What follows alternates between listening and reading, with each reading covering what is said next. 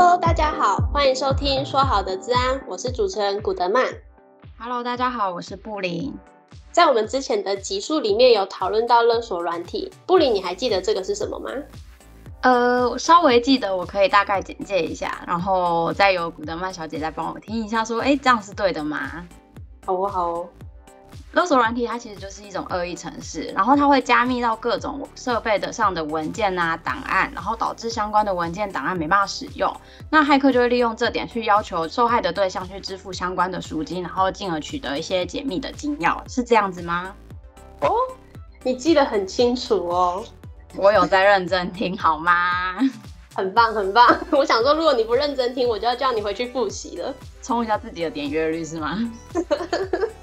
我们之前都一直在讲，就是跟医疗相关的这个议题嘛。那你知道勒索软体它对医疗产业有什么样子的影响吗？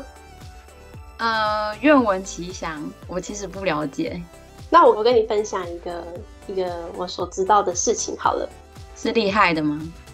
我觉得蛮厉害的哎，而且它所造成的那个危害蛮严重的。是，就是。FBI 去年他们有辨识出至少有十六起的空体勒索软体的攻击，主要是针对美国健康照护业与紧急派遣单位的这些网络来进行的攻击。那当中就包含了执法机关呐、急救部门啊，或者是九一一救护车派遣中心以及市政府等等的。而空体在它在全球的四百多个攻击目标当中，有超过四分之三是位于美国，并且要求高达两千五百万美元的赎金。哦，所以他这起攻击案是针对医疗相关的产业进行攻击，而不是单单只针对医疗本身，对吗？对，它是指针对的是医疗相关的产业。那它攻击范围蛮广的。嗯，而且它还有就是包含到市政府。哎，那我想问一下说，说那空体的勒索病毒它是有什么特征，你知道吗？嗯，这个问题我可能没有办法回答你，但是我们今天邀请到了趋势科技的主任工程师 Jack 来为你解答。Hello，Jack。呃，Hello，主持人好。呃，各位听众晚安，大家好。我要问 Jack，就是空体的勒索病毒它是有什么特征吗？呃，其实每一个。勒索病毒，他们都会进行变种啊，就是达到演化这个目的，所以它的特征其实蛮蛮难以用一个方式来去描述它。不过它还是会有一些主要的一个活动行为，因为他们还是基于他们最早的一个版本来去进行功能扩增，就有点像大家一般在使用软体，然后你会软体会一直更新，会一直新功能。那它的一个基础的一个一个功能特色，就是在于这个家族它以恶意程式来说，它不算是一个很很特别的一个一个形态。但是它的厉害的地方在于它的扩散能力。如果真要说它有个特征的话，就是它的扩散能力蛮蛮惊人的。嗯，之所以能够达到惊人的这个目的，也就是来自于它的扩散的管道相当多。它可能会透过钓鱼邮件，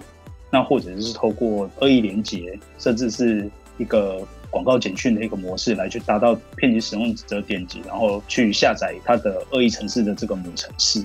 它另外一个特征是说。嗯，它这个母程式下载下来，这母程式相当的小，它基本上不具太多的破坏的功能。它做了一件很单纯的事情，就是它会一直跟它的这个母舰，就是航空母舰，会一直跟母舰来去回送讯息，来去跟母舰说，我我现在我已经登陆了。登陆了之后，它一直会去问母舰说，我下一个命令，下一个命令是什么？母舰在这个过程中，它也不会再发送下一个恶意程式给他，因为每一个恶意程式都有可能会泄露过多这个骇客组织的一些动作跟一些资讯，所以它的它的做法都会是发送一些命令或指令的方式，然后让这个载体的程式可以去呃使用呃现机器现有的一些命令，像是以微软的作业系统来说的话，它就会直接采用它当下 PowerScript 可以使用的一些指令跟命令。来去达到这个横向扩展或是呃探索主机的这样这样的一个目的。一旦它找到了价值的这个标的的时候，这个母舰这边才会再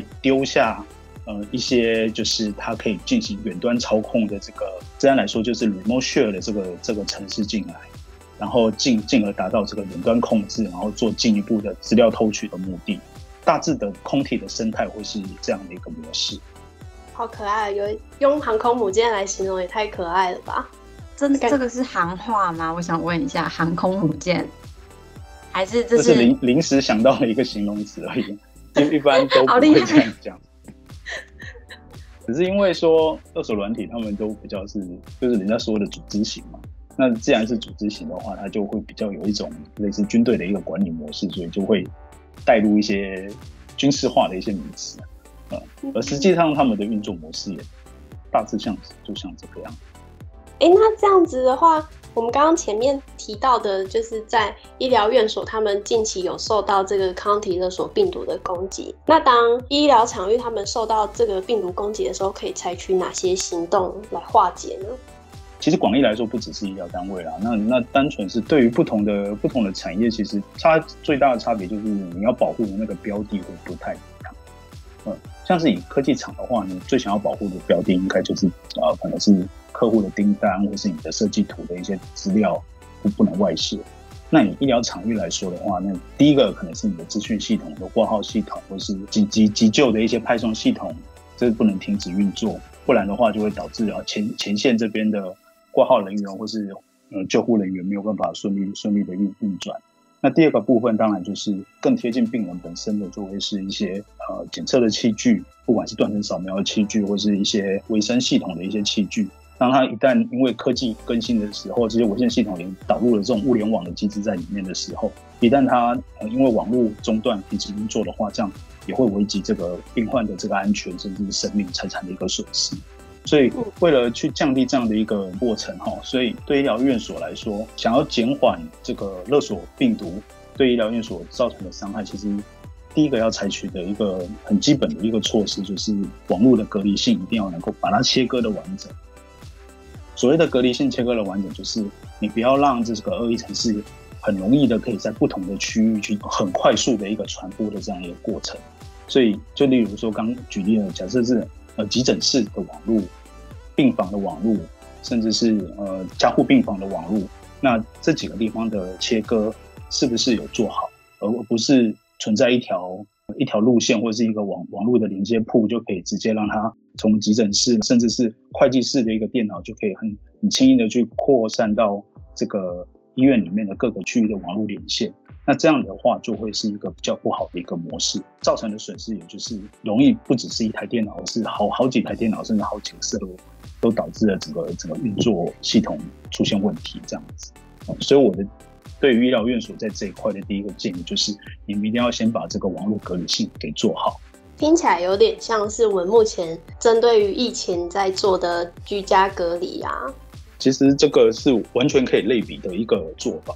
那最不一样的地方是说，你在这个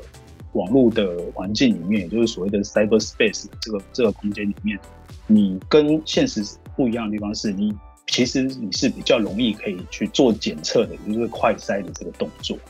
为为什么这么说呢？比如说，我们传统想要想要民众出来快筛，我就要在各个地方去去做筛检站，然后把大家请出来，你才有办法做快筛，甚至是说，哦，快筛试剂贩售下去，这样子大家自愿的去取得。但是在网络的世界里，因为因为网络是一直都会在在这个交换器或者是路由器这边不停的在进行流动跟跟作动的，所以这个恶意活动的蛛丝马迹也是在这样的一个。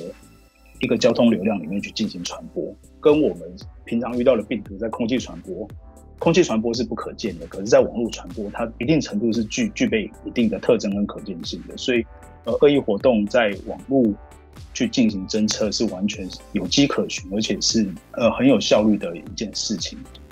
呃，我我举以空体这个家族来看好了，虽然说它有很多的一个变种，但是大家如果还记得我一开始说它。登陆，它基本上它是不做什么事情的，他唯一做的事情就是一直跟航空母舰这边一直在去回报说，我现在已经登陆了，现在已经登陆了。那他一直在做回报的这个很一致性的动作，甚至说他的航空母舰的这些位置跟他们连线的这些连连接埠，就是一般采用的这种八零啊或四十三，甚至是八零八零八四四三等等之类的这些铺号，都有呃很多的治安厂商把他们建成了。这个呃侦测规则，透过这个侦测规则，你可以很迅速的就来掌握说，你现在这个网络里面是不是有这样的一个恶意家族已经登录，然后再进行前置的这个蛛丝马迹。所以对于这个勒索软体，虽然说它的危害很大，但是大家也不用心慌，说它是一个完全没有办法去呃去预防或者是去应对的一个威胁。它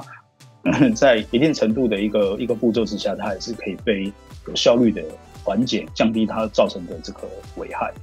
我觉得这样听下来啊，我我会把它想象成有点像是网络，就像高速公路这样。那呃，以前高速公路都会有那种回数票站吗？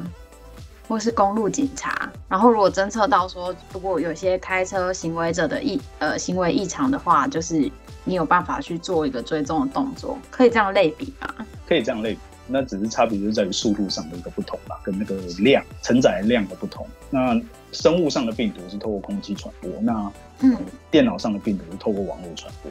所以那个差异点就在于说，我们能不能把它的传播途径，第一个是能够做有效率的切割阻断，然后第二个就是做有效率的检查。对，那所以这就我提到说，哦，从从切割跟检查这两个部分，我们把这个这两个部分把关好，这样的，即便它是之后还会再继续变种的一个威胁，我们都还是可以有效率的掌握这样子。那像是切切割跟我们所谓的检查这种方式，我们是只能够透过个人去执行吗？还是其实我们必须要透过政府单位或者是私人企业等等的呢？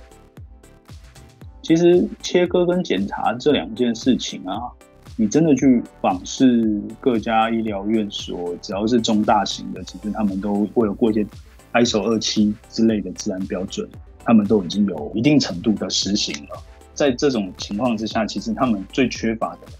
或是说最需要一个政府单位的一个协助的部分，通常都是在于情资的这一块。也也就是说，嗯、我今天我医疗部门，我需要知道说现在流行什么恶意程式、勒勒索软体的家族，那这些家族，我如果要去要去侦测它的话，它有些什么特征，可以构建怎么样的侦测规则在我的网络里面，这是我需要知道的。对那所以这部分他们就会很需要，不管是有一个公开性的网站，可以告诉我说我可以去哪里去寻求一个资源，可以取得这样的一个情资，甚至是相相对应的呃应对措施或是解决方案的的提供者，这样是可以有一个一致性的平台，像这样对于业者来说来去来去进行遵循，而不管是法规遵循或者是避免掉这这一个威威胁或风险，其实都是很主要的一个帮助，这样子。那第二块的话，也就是刚刚提到的这个隔离性的这一块哈，在隔离性的这一块，也相信是每个单位都有去进行，然后也都已经有施做，不管是子网络的一些分配，他们真的需要去施作，就是说在这样的一个真实的去探测说，嗯，这样的配置之下，是不是还是存在了一些漏网之鱼，让有心人士可以去穿越这个连接，去达到这个探测的目的。呃，一言以蔽之，就是所谓的这个所谓红红队演练或者渗透测试的的一个的一个过程，在这一块来协助医疗院所来去构建一个更完整防护的一个措施啊。可是，如果在医疗院所直接进行红队演练的话，医疗院所会不会都不愿意做这件事情？这倒是一个蛮蛮蛮实际的一个问题啊。这其实不用说是医疗院所，而是说。各个场所，他们在是做这一这一件事情的时候，其实他们都是呃会有他的考量。也就是说，他们在做这样的一个演习的过程中，他们愿意拿多少的空间跟单位来去完成这样一个演习的动作。嗯，那所以他们在这一块呢，如果可以有一个他们很自愿性的，或是有一个法规强制性的，让他们想要去去完成一个这样的一个整个渗透测试的这样一个过程的话，其实对于他们后续的这个安全防护啊，其实是会更有信心的。是很不愿意，没错。可是如果一旦下决心去做的话，得到的这个成果是对应是做。对啊，假设如果真的一个没有弄好，然后红队演练直接渗透到整个医院内部的话，就完蛋了。那当然，再更进一步来说的话，其实呃，最后一个层次就是，嗯，你你在把隔离性做好之后，你还是要去设想说，你哪一天真的还是。某个地方被勒索了之后，你要怎么样可以及时的去回复到正常的作动状态？也就是你的 backup plan 是什么？那这部分的话是第三层次，也是需要在企业的这个持续维运的这个计划里面要能够被探讨，然后然后实际的计划出来，然后甚至是要能够有一个演演训的一个动作来来去做一个实证。然后让这整件事情不会因为医疗院所一旦被勒索了，就整个医院就停止运作了，这这件事情发生这样子。嗯，这样听起来的话，我们首要要做的就是先做隔离，再来就是做检查，然后第三步骤我们还要有在日常生活当中，我们就要先准备好我们的备份计划。对，我们随时都要准备好 B 计划。其实这样的一个一个一个措施，对于每一个治安从业人员来说，或是治安单位的一个一个计划，大大家我相信都都理解，因为这个就是教科书上说的。那我们的差别只是在于说，我们怎么把这样的一个一个流程跟一个制度，可以把它有效率的一个落实。所以我还是会回到这个这件事情的本质的，就是有有效率的防御的一个关键，还是在于这个情资的共通跟联防机制的这件事情上。呃，还是可以类比到像现在遇到的肺炎的这个状况。其实，在这种传染病的防治，以以世界来说，你可能要有呃 WHO 的这样的一个组织来去统整这个世界的这个疫情的资讯，然后一一直到各个国家，甚至到一个一个区域的的疫情，都要有一个共享的一个单位存在，然后才可以去有效率的去对抗这样的一个传染病的过程。那类比到勒索病毒的这件事情，也是希望可以在这边呼吁说。不只是国际单位在重视这件事情，我我的一些不管是法人或政府单位也可以，呃，针对这件事情可以正面看待，然后有一个共享的一个一个情治平台，让相关的治安负责人可以去，呃，有一个窗口可以去依循，然后让这整件事情可以进行的更有效率。我觉得才是，呃，解决勒索软体这个威胁的一个最最实际的一个做法。嗯。哎，那 Jack 可以请你这边分享一下，有没有你一些，嗯，有这些情资来源的口袋名单呢？情资来源的口袋名单，这个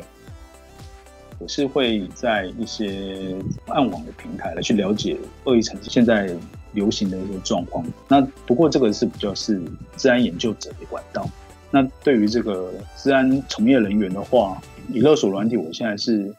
最近一直在看的就是这个美国政府所公开出来的这个 Stop Ransom 的这个网站，它在这里面就会直接公开针对不同的产业，它这边有有医疗产业的，或是工业制造产业流行的这个呃勒索软体的家族，然后他会分享这恶意程式家族的一些分析的一个报告，甚至是。这个侦测规则部分，它都有在上面做一个公开的情报跟资讯。那有需要的业者还可以进一步的洽询，甚至是可以去在上头做一个订阅。那这样子，我觉得是获取情报比较有效率的一个做法，比从爬暗网来说来得更更直接。有点像是一个同整的窗口，是吗？嗯，它不只是同整的窗口，它也把一些就是说很有参考价值的一些分析报告也都。放在网站上头，供有需要人来去阅览这样子。嗯，甚至是说，如果你已经中，就是你已经是受害者，然后想想要取得一些询问或者是一些帮助，它上面也都有对应的咨询的窗口。因为其实他们也蛮重视这这每一个这个发生的事件，然后甚至是愿意在这边去协助做一些建识，然后来去取得这些事件的一些资讯，然后呃可以让它来变成是。下一个防御的一些措施建立的参考，这样子。哇，布林，我觉得我们今天收获好多哦。对，因为其实，嗯，我们两个今天真的比较没有像以往这么吵，我们就是无知。对对，就是今天真的就是听得一愣一愣的，就是其实是由不一样的角度去切入，就是勒索软体对于医疗领域的一些影响跟一些见解，真的是大开眼界。真的非常感谢 Jack 今天到我们节目上面来分享有关于勒索病毒的防范措施。不会啊，谢谢谢邀请啊，对啊，来这边跟大家分享一下平常自己在看的东西啊，对，然后也希望可以有机会可以跟听众啊或者朋友们多多交流这样。耶，yeah, 谢谢 Jack，谢谢 Jack。我们之后也会把像是刚刚 Jack 分享到的 Stop Ransomware 的这个资安停止网站，我们也会把它放在我们的资讯栏哦，就是让我们有想要进一步了解的听众们可以自行上去做参考。那如果喜欢我们的节目的话，欢迎订阅我们，那也可以到我们的 Facebook 粉丝专业来留言给我们哦。我们的 Facebook 叫做 Stay Buzz，也会把相关的资讯放在资讯栏里面。那如果对于勒索病毒的防范还有什么样子的疑问的话，也欢迎留言给我们，我们也会进一步的回复。那或许我们也会拿到节目上面来做讨论哦。那我们今天节目先聊到这边，我们下次见，拜拜，拜拜，拜拜。